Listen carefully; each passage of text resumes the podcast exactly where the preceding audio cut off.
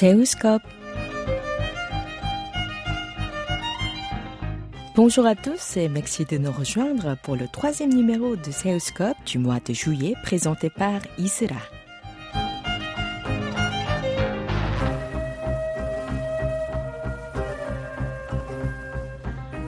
Laurent Kessia est un youtubeur français installé à Séoul. Marié à une sud-coréenne, cet aventurier passionné de voyage permet aux internautes francophones de découvrir la vie à l'autre bout du monde. Notre invité de cette semaine commence par nous présenter sa chaîne qui compte plus de 254 000 abonnés. Euh, ma chaîne YouTube, ça fait euh, 7 ans que je l'ai commencé. C'est une chaîne YouTube qui va être basée sur euh, le voyage et l'exploration. Au tout début, je ne savais pas trop dans quoi je m'engageais. Je suis parti en Australie et de fil en aiguille, j'ai continué à voyager et j'ai continué à faire des vidéos sur le voyage. Vous souvenez-vous de votre première vidéo? Alors oui, je me souviens de ma première vidéo. Euh, c'est une vidéo euh, très simple. En fait, je venais de recevoir la caméra qui allait me servir justement à faire mes premières vidéos, mes premières vidéos de voyage. À l'époque, c'était une GoPro. J'ai filmé le déballage de cette caméra avec la webcam de mon ordinateur. Donc c'est une vidéo vraiment euh, toute simple. Elle dure 10 minutes. Il n'y a pas un seul cut. Je veux dire, j'ai pas fait de coupure ou quoi. Et voilà, c'est la première vidéo que j'ai postée sur la chaîne. Ça y est, je l'ai reçu. La GoPro 3 Black Edition. Enfin. Hop. En précommande depuis presque un mois. Je vais déballer mon nouveau jouet.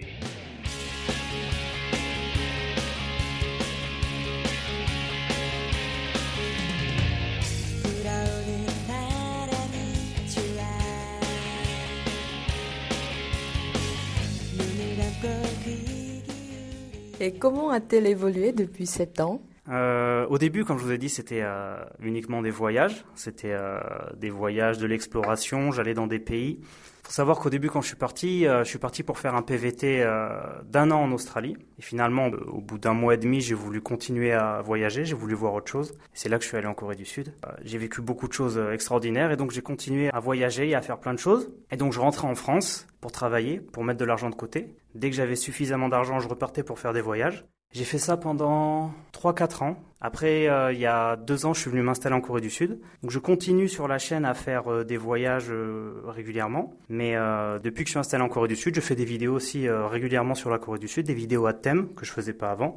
Puisqu'avant, j'étais en France et quand je travaillais, ben, c'était uniquement le travail. Donc, il y avait des grosses coupures sur la chaîne de plusieurs mois où je faisais pas de vidéos. Alors que là, maintenant que je suis en Corée du Sud, ben voilà, je peux faire plus de contenu par rapport à la Corée. Et donc, c'est toujours une chaîne de voyage où je vais toujours faire des voyages plusieurs fois par an. Mais maintenant, un peu plus orienté, euh, spécialisé euh, Corée du Sud, puisque j'y vis maintenant. Et quelles sont vos sources d'inspiration? Y a-t-il des youtubeurs que vous suivez régulièrement? Je suis pas tellement que ça en fait sur YouTube. Euh, je suis les amis, les amis euh, youtubeurs que j'ai où je vais regarder régulièrement leurs vidéos. Mais sinon, ça va être des vidéos qui ont rien à voir avec le voyage ou l'exploration ou quoi. Au niveau de l'inspiration, en fait, je fais moi ce que j'aime bien. Donc, j'ai pas trop d'inspiration à prendre. Je fais juste des choses que j'ai envie de partager. C'est pour ça que sur ma chaîne là, euh, récemment, on peut trouver vraiment des choses très différentes. On peut trouver de l'exploration où voilà, je vais aller dans des endroits que je connais pas, des vidéos de nourriture, des vidéos d'histoire, des vidéos d'interviews, des vidéos de tranches de vie où je vais partager des choses de ma vie privée un petit peu. Donc voilà, ça va être un peu de tout, des choses que j'ai envie de partager sur le moment comme ça. Voilà, je rallume la caméra, je l'ai allumée déjà plusieurs fois, j'ai essayé de m'enregistrer, je sais pas par où commencer en fait. Euh, même si vous l'avez vu dans le titre, c'est une nouvelle euh, très simple à dire, mais ça signifie beaucoup. bon voilà, on va arrêter de tourner autour du pot. Euh, je vais être papa. Je vais être papa. Ça y est, ça y est. hein, c'est. Je suis très très content de vous annoncer enfin cette bonne nouvelle. Ça fait des mois que je me retiens de pas en parler avant euh, d'en parler et c'était trop dur, c'était tellement dur de garder ça pour moi et de pas en parler. Et là normalement il arrive le bébé fin décembre pour euh, terminer cette année sur un, sur un rayon de soleil, en tout cas pour, euh, pour nous, pour moi ma femme.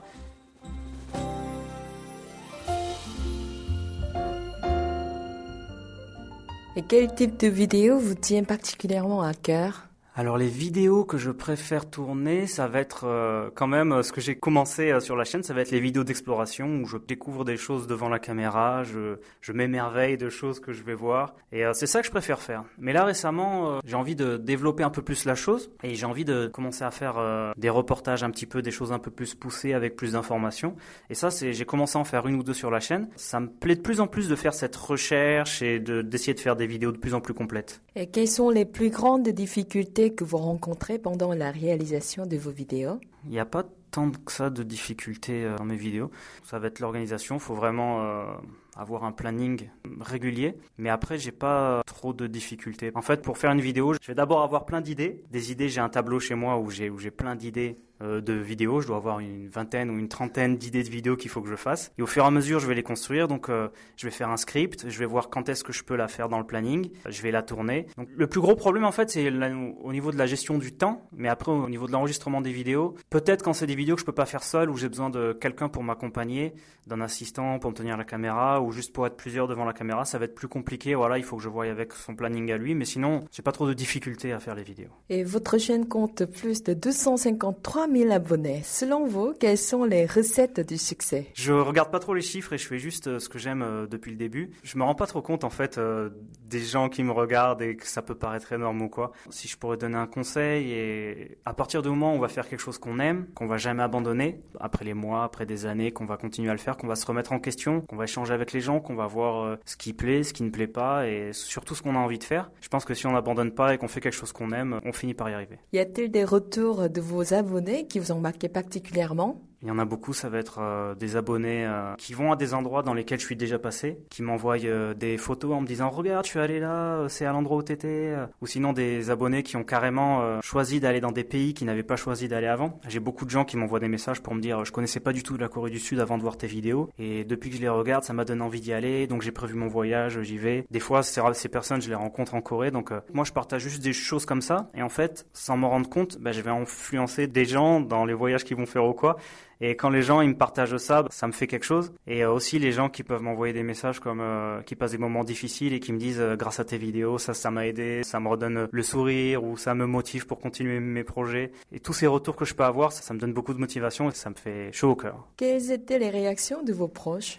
Elles ont été bonnes, elles ont été bonnes dans l'ensemble. Je vais plutôt penser à mes parents. Au début, euh, quand je suis parti, euh, bien sûr, ma mère, elle voulait pas que je parte loin comme ça. Le premier voyage que j'ai fait, c'était euh, en Australie, donc elle s'inquiétait. elle m'a jamais dit non, ne pars pas ou quoi, mais elle s'inquiétait que je parte loin comme ça. Mais après, ils étaient quand même contents que je fasse quelque chose et que je parte à l'autre bout du monde, que je découvre des nouvelles choses. Et donc, depuis le début, ils ont été très contents du chemin que j'ai fait. Ils voyaient qu'il y avait une évolution, ils voyaient que je m'investissais beaucoup. Donc, ça a toujours été que très positif et ils m'ont encouragé dans ce que je faisais. Donc, très bien.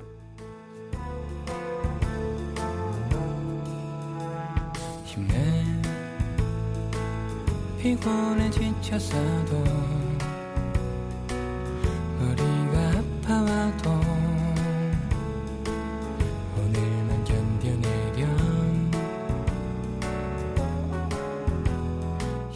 Vous écoutez Seoscope sur KBS World Radio et notre invité de ce vendredi 17 juillet est Laurent Cassia qui partage sa vie d'expatrié dans le pays du matin clair. Avant de retracer son parcours, nous envoyons nos plus chaleureuses félicitations à ce futur papa déjà complet.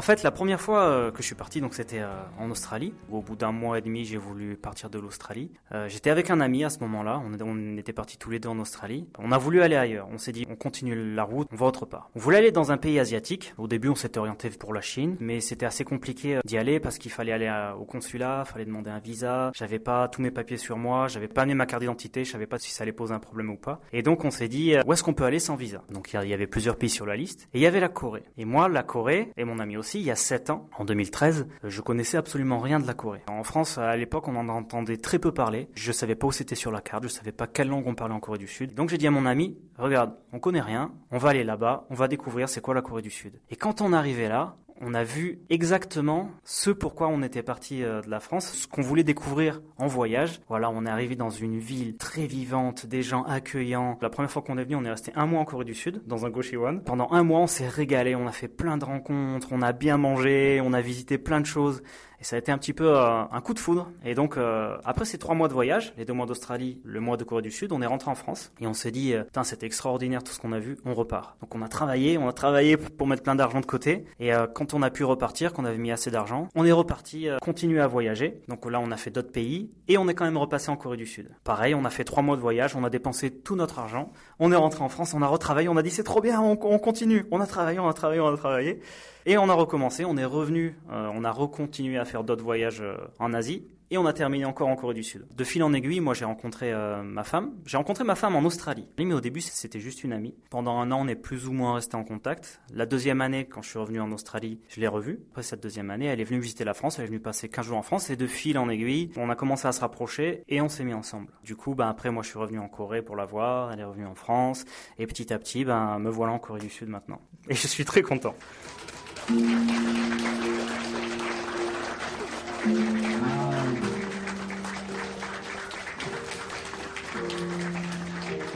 뒤에 너무 예쁘고 여러분들 너무 잘생겼어요. 오늘 요랑이 상당히 키가 클 것 같아요. 제가 신랑에 뭐가 넣었을 것 같은데 영어도 너무 부족하고 Et maintenant, 신랑 신부 맞절. Considérez-vous youtubeur comme un métier à part entière? Est-ce que vous ne vivez que de ça? Euh, YouTuber, en fait, c'est euh, une plateforme sur laquelle on met des vidéos. C'est pas vraiment un métier, en fait, c'est plus vidéaste ou ce genre de choses qu'on pourrait dire, ou influenceur entre guillemets, c'est le terme qui ressort euh, ces dernières années. Moi, je me considère pas vraiment comme YouTuber. Depuis euh, maintenant un an et demi, j'arrive à vivre de ce que je reçois euh, de YouTube et des placements de produits, puisqu'en fait, euh, quand on commence à voir la communauté qui grandit, on commence à voir des marques qui s'intéressent à nous, qui veulent nous sponsoriser, ou alors euh, des applications qui veulent qu'on leur fasse la publicité ou ce, ou ce genre de choses. Et ça, tout cumulé, euh, l'argent qu'on reçoit via YouTube et l'argent des placements de produits. Maintenant, ça fait un an et demi que j'en vis. Après cinq ans et demi euh, d'investissement, où voilà où je devais retourner en France, travailler, repartir, refaire des vidéos, rentrer en France. Là, voilà, enfin, euh, je peux commencer à dégager un petit revenu par rapport à ça. Donc, je suis très content et ça me permet justement de me concentrer plus sur les vidéos et vraiment d'en faire de plus en plus et de pouvoir faire des choses plus poussées. Mais youtubeur comme un métier, euh, pas que youtubeur, c'est un tout en fait. C'est vraiment un tout avec tout ce qui va aller autour. Parvenez-vous à trouver un équilibre entre votre vie en tant que vidéaste et la vie de famille? En fait, au début, je me suis laissé euh, déborder par tout ce rythme de vidéos. On est tout le temps en train d'y penser. Qu'est-ce que je vais faire pour la prochaine vidéo? Où est-ce que je vais aller?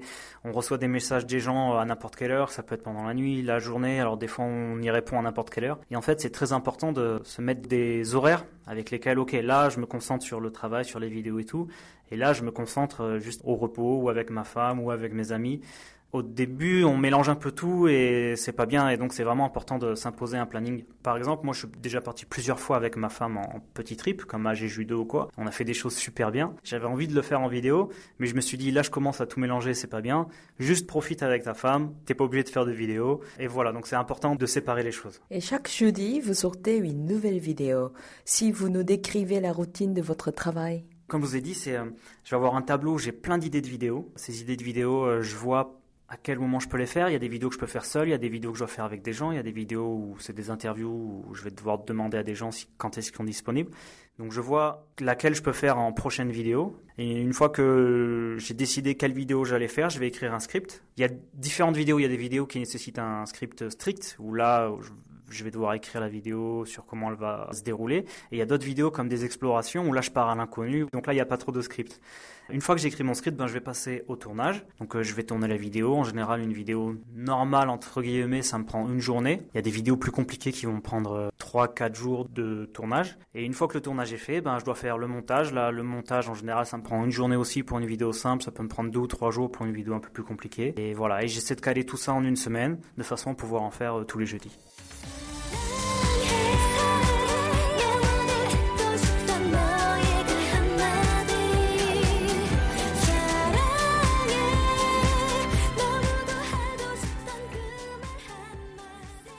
Et quels autres thèmes voulez-vous aborder pour les mois à venir?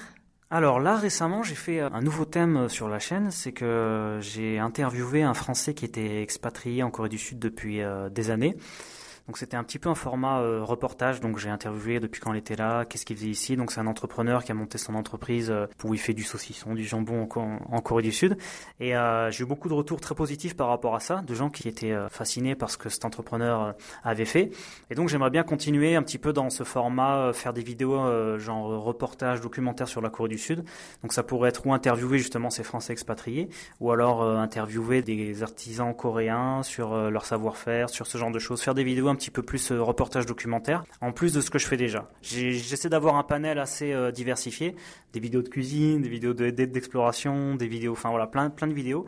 Et j'ai envie de rajouter ça, euh, où ça me plaît de plus en plus en fait de, de travailler sur des vidéos et de les faire plus complexes et d'essayer de faire des trucs un peu plus poussés. Et quels sont vos projets pour la deuxième moitié de l'année 2020 alors là, c'est très compliqué de répondre à ça à cause de la situation actuelle. On ne sait pas si les frontières vont être ouvertes, dans quel pays on pourra aller. On ne sait pas si, si cette épidémie, euh, qu'en ce moment, euh, ça va ralentir ou si ça va stagner comme ça. Si jamais ça arrive à ralentir et que voilà, les frontières se réouvrent et que la situation mondiale devient meilleure, bah, j'aimerais bien faire un, un, petit voyage, faire une petite saison.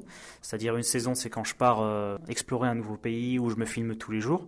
Donc j'aimerais bien faire une nouvelle saison d'exploration. Après, si c'est pas possible, ben, je vais continuer à faire euh, mes vidéos en Corée du Sud. Dans ce cas-là, faire des explorations dans la Corée du Sud. Donc aller explorer des autres villes euh, dans la Corée, partir encore l'exploration.